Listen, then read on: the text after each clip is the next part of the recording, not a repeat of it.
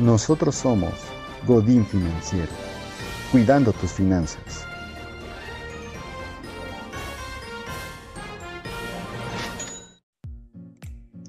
Amigos y amigas de Godín Financiero, soy Miguel Caloca, CEO de Godín Financiero, y me da muchísimo gusto darte la bienvenida a este nuestro canal de Spotify, Godín Financiero MX, desde donde estaremos transmitiendo en adelante mucha información relevante práctica de gran aplicación para tus finanzas personales y para hacer crecer tu educación financiera. El día de hoy estamos inaugurando una nueva sección en nuestro podcast que lleva el nombre de El ABC de tus finanzas personales. En esta sección estaremos abordando temas que son básicos e indispensables para que tú puedas crecer en el ámbito de tu economía personal. Es decir, se trata de aquellos asuntos que sí o sí debes de ver para poder crecer en tu educación financiera. Desde conceptos básicos tales como ahorro, inversión, deuda buena, deuda mala, activo y pasivo, hasta el manejo de unos conceptos más complejos como podrían ser flujo de efectivo y presupuesto financiero. Bajo este orden de ideas, es que el día de hoy, en nuestra primera sesión de El ABC de tus finanzas personales, abordaremos un concepto básico para el crecimiento de toda economía personal. Y este concepto es el ahorro. ¿Qué es ahorrar? Muchas veces nos confundimos, todos creemos saber lo que el ahorro significa. Cuando yo te he dicho la palabra ahorro, seguramente a tu mente vino un cochinito, una alcancía en forma de cochinito a la que estamos insertando alguna moneda dorada. Y por cierto, un pequeño dato cultural.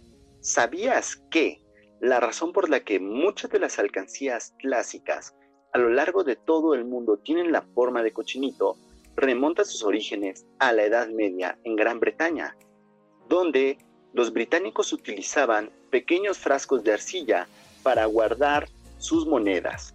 Esta arcilla era distinta de las otras tenía el nombre de pig, P-Y-G-G, que a su vez dentro del idioma inglés es una palabra homófona para pig, P-I-G, que significa cerdo. Así, con el paso del tiempo, ya fuera por una malinterpretación de lo que se pedía por parte de los artesanos y los comerciantes, o bien por los usos y costumbres que fueron cambiando y actualizándose, tenemos que, al pasar los años, los artesanos de la arcilla entendían que querían pig pots, lo que se refería a vasijas en forma de cerdo. Y de esta forma, este mecanismo de ahorro tradicional, consistente en una vasija hecha de un material especial, pasó a ser una vasija con forma de cerdo hecha de cualquier material genérico. Así fue como los cochinitos gobernaron el mundo de las finanzas personales. Muy interesante, ¿no lo crees? Ahora, tenemos que el ahorro es el primer paso indispensable y necesario para que cualquier persona comience a avanzar en el ámbito de su economía personal. Antes de hablar siquiera de inversión, tenemos que hablar de los recursos que se van a invertir. Y la única forma existente para que estos recursos se mantengan en el haber patrimonial de cualquier persona, es decir, en tu bolsillo, es a través de la disciplina del ahorro. Ahorrar, antes que ser un término financiero complejo, es un verbo, como lo indica su terminación en infinitivo. Y antes que un verbo, es una decisión, pues implica un cierto grado de disciplina financiera. No cualquiera puede ahorrar en este sentido. Y por eso, para facilitarnos nuestra vida un poquito, es que clasificamos el ahorro en distintos plazos. Existe el ahorro a corto plazo, a mediano plazo y a largo plazo, que antes que referirse al ahorro por sí mismo, se refiere a las metas de ahorro. No tiene sentido ahorrar si no cuentas con una meta o con un objetivo claro y definido sobre por qué razón estás ahorrando en este momento. Estarás de acuerdo conmigo. Entonces, tenemos que cuando estamos ahorrando, y no solo en el ámbito de nuestras finanzas personales, sino dentro de nuestra vida, siempre es importante tener dirección. el dinero sin dirección no puede convertirse en una herramienta. Sobre este particular, existe un pasaje en el libro Alicia en el País de las Maravillas de Lewis Carroll, en el que Alicia, estando perdida, acude al gato de Cheshire y le pregunta, Oye gato, ¿qué camino debería tomar? A lo que el gato le contesta a su vez con otra pregunta diciéndole, ¿Hacia dónde es que te diriges, Alicia? Y Alicia le responde confundida, bueno, es que realmente no lo sé.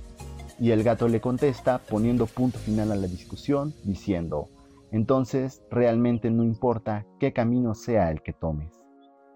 Este pequeño fragmento que les acabo de relatar es muy importante y tiene una gran cantidad de sabiduría financiera inmersa entre sus letras, puesto que el ahorro siempre debe de ir dirigido hacia una meta, es decir, ahorrar no basta para tener unas finanzas personales sanas, sino que estos ahorros deben de ir encaminados. Ya te lo decíamos anteriormente, a corto plazo, que se trata de metas financieras con un plazo menor a un año, a mediano plazo, hablamos aquí de metas financieras que pueden ir desde un año hasta aproximadamente menos de 10 años para su desarrollo y en el largo plazo tenemos metas financieras que están a 10 años o más para su cumplimiento.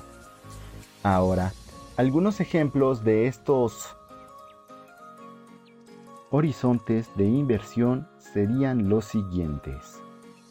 Para el corto plazo podríamos tener, por ejemplo, la adquisición de algún libro en particular que te haya gustado bastante y cuyo costo no sea significativo. Para el mediano plazo podríamos estar hablando de algunas vacaciones o una gira en otro continente distinto del que habitas en este momento. Y finalmente, los grandes ejemplos para el largo plazo las hipotecas, es decir, la adquisición de un crédito para comprar una casa o bien la libertad financiera, la opción que nosotros desde Godín Financiero te recomendamos ampliamente.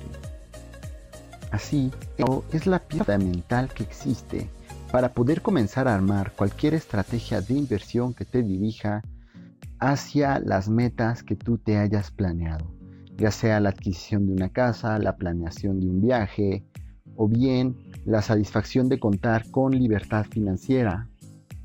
Ninguna de las anteriores puede lograrse nunca sin la disciplina que implica ahorrar. Así que ya lo tienes, el ahorro es el primer paso y por lo tanto es un concepto básico en la aplicación de las finanzas personales y la educación financiera y la educación financiera.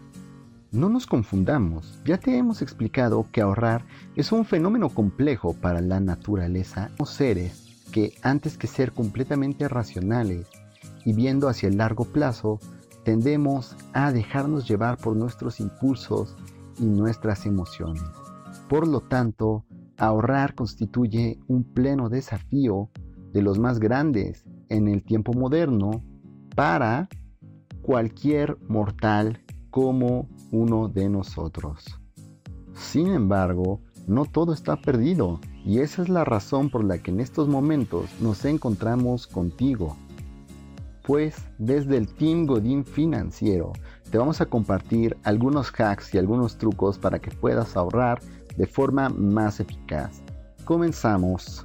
El primero de estos trucos para que tú puedas ahorrar con mayor facilidad Suena de lo más sencillo, pero cuando intentes llevarlo a la práctica te darás cuenta de lo complejo que puede resultar. 1. No ahorres aquello que te sobra después de gastar, sino que al contrario, gasta aquello que te sobra después de ahorrar. Adquiere la disciplina para separar de tus ingresos un porcentaje determinado y destinarlo al rubro de ahorro es decir, de la misma forma que tienes gastos esenciales, ahora considerarás el ahorro como uno de ellos. El porcentaje recomendado para realizar esta acción es del 10%. Sin embargo, recuerda que mientras más ahorres, más rápido llegarás a las metas financieras que te has propuesto. El segundo tip para ahorrar es 2. Tener un objetivo claramente definido. Aún antes de comenzar con tu ahorro, ya deberías de tener claro para qué irá destinado ese dinero. Si cuentas con una cuenta bancaria en particular o bien con un frasco en el que estás depositando las cantidades de dinero, será de mucha ayuda que cambies el nombre de la cuenta o bien que en el frasco pongas un papel en el que establezcas con claridad para qué se destinará ese gasto. Es decir, que en el frasco pegues un post-it que diga viaje a Europa.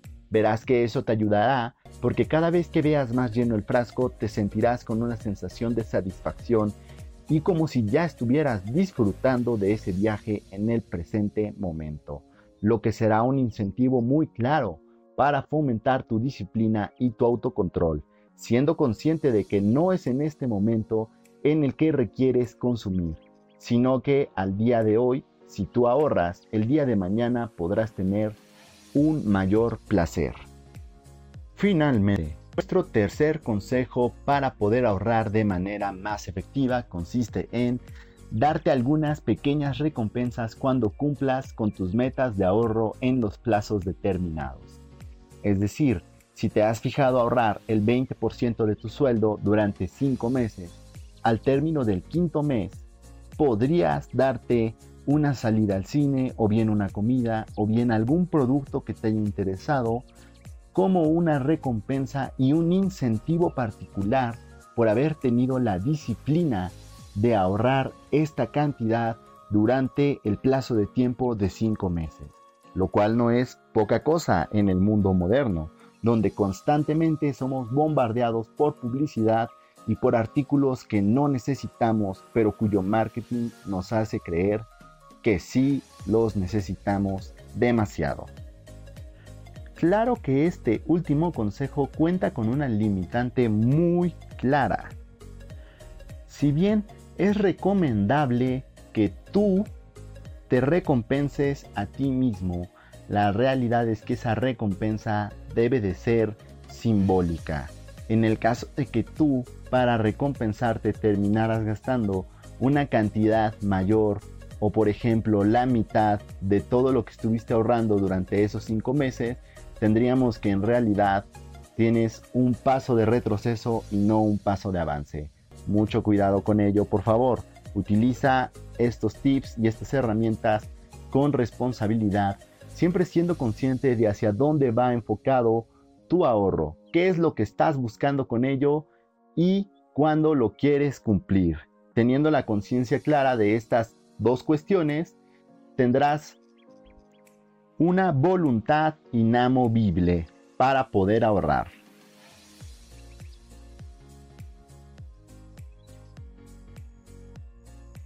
Ahora, recuerda que el ahorro es solamente el primer paso hacia tu libertad financiera y en esta introducción a tus finanzas podcast por Godín Financiero MX.